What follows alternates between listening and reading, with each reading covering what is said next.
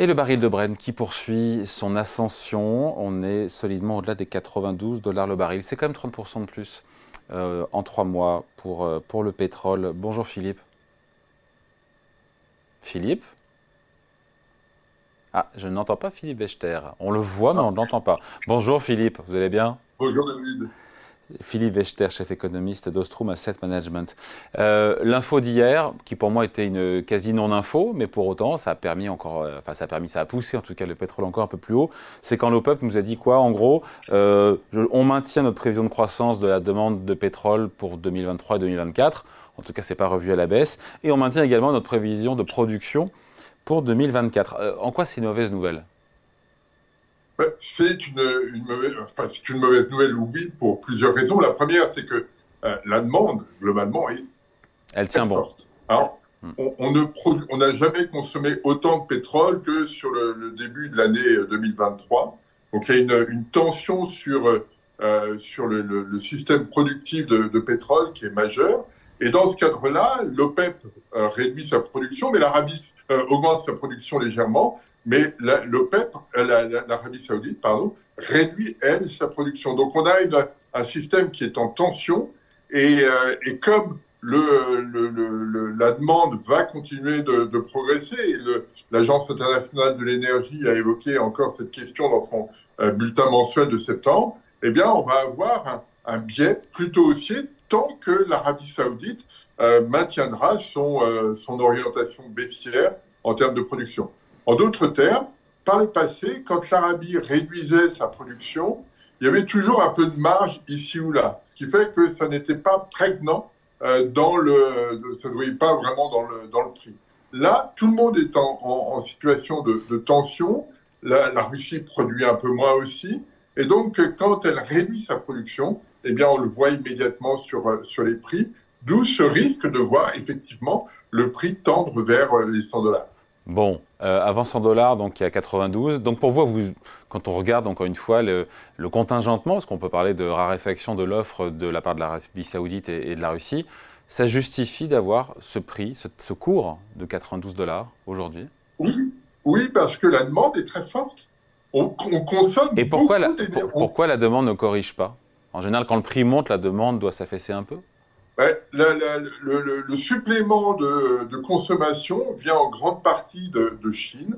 Et, donc, euh, on est euh, conditionné par, euh, par cette situation. L'Agence internationale de l'énergie indique que 70% de la hausse vient de, vient de Chine, même si la croissance chinoise n'est pas très forte. Il n'empêche que on compare cette année à une année 2022 en Chine où euh, la, demande était euh, limitée puisqu'on était encore en, période de pandémie. Donc euh, il y, a, un changement de régime et c'est ce, cet aspect-là qui est, le plus préoccupant.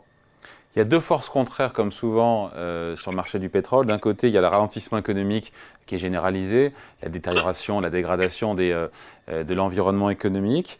Évidemment, ce qui pousse en théorie à la baisse le cours du baril, même si la demande manifestement est toujours là, c'est ce que vous nous expliquez. en même temps, il y a cette baisse de production de l'Arabie saoudite et de la Russie qui pousse les, les prix à la hausse. C'est la fermeture du robinet qui l'emporte et puis cette demande, encore une fois, mondiale de pétrole qui tient bon jusqu'à quand on ne sait pas, mais en tout cas pour l'instant, elle tient. Euh, pour l'instant, elle, tient. Euh, la, demande américaine est, forte également. Hein. L'économie américaine se tient plutôt, euh, plutôt bien. donc on voit partout les, prix du, de l'essence augmenter. On le voit en Europe, on le voit aux États-Unis. En France, c'est une discussion quotidienne.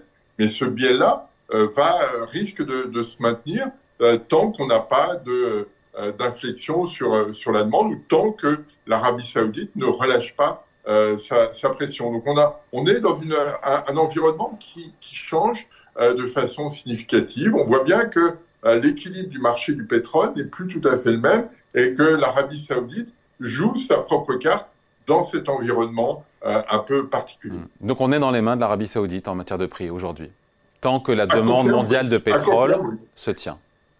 Oui, et, c'est là où le, les discussions qu'il y a eu depuis une quinzaine de jours avec l'adhésion de l'Arabie saoudite au BRIC euh, est intéressante. Ça veut dire que euh, les, BRIC, Chine, Russie, Arabie saoudite, Iran, fait 43% du, marché, du marché pétrolier mondial. Donc on a une, situation qui bouge et, en cela, on ne voit pas pour l'instant l'Arabie saoudite changer de, de cap et, c'est ce qui pourrait se, se traduire par euh, des prix plus élevés. Je rappelle juste que 100 euros, 100 dollars le baril, c'est le prix moyen observé en 2022.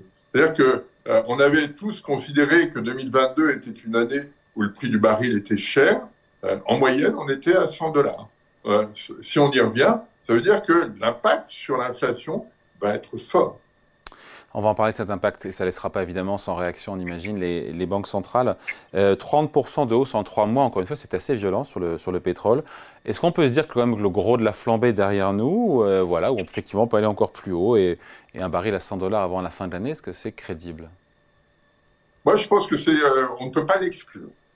On ne peut pas l'exclure. Pour l'instant, on n'a pas de déclaration inversant la tendance en termes de de production. On sait qu'aux États-Unis, on ne peut pas produire davantage. On a eu pendant longtemps la capacité de produire davantage aux États-Unis et ça avait relâché toutes les, euh, toutes les contraintes sur, euh, sur l'offre. On n'est plus dans cette configuration et de ce fait-là, l'Arabie retrouve des, une capacité de peser sur le marché. On est en train d'avoir cette, cette situation aujourd'hui. Et pour l'instant, dans les déclarations qu'on peut lire, l'Arabie saoudite n'a pas envie de changer d'orientation. De, D'où le, risque de voir le prix du baril euh, continuer de, remonter. Et voilà, et tout ça euh, mécaniquement dopera l'inflation.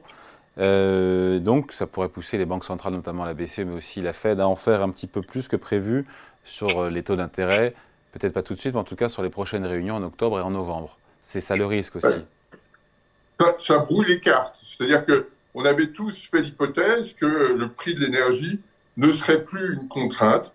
Euh, ce prix via le, le, pétrole redevient une contrainte et génère probablement un peu plus de persistance dans l'inflation que ce qui avait été euh, anticipé. Donc euh, les banques centrales qui imaginaient que la, partie énergétique allait continuer de, de ralentir, eh bien vont devoir modifier un peu leur leur logiciel. Et c'est, euh, ça va être compliqué. Euh, on posera la question demain à, Christine Lagarde lors de la réunion de la BCE. Allez, merci beaucoup. Explication signée Philippe Wechter, chef économiste chez Ostrom Asset Management. Merci Philippe. Bonne journée. Merci.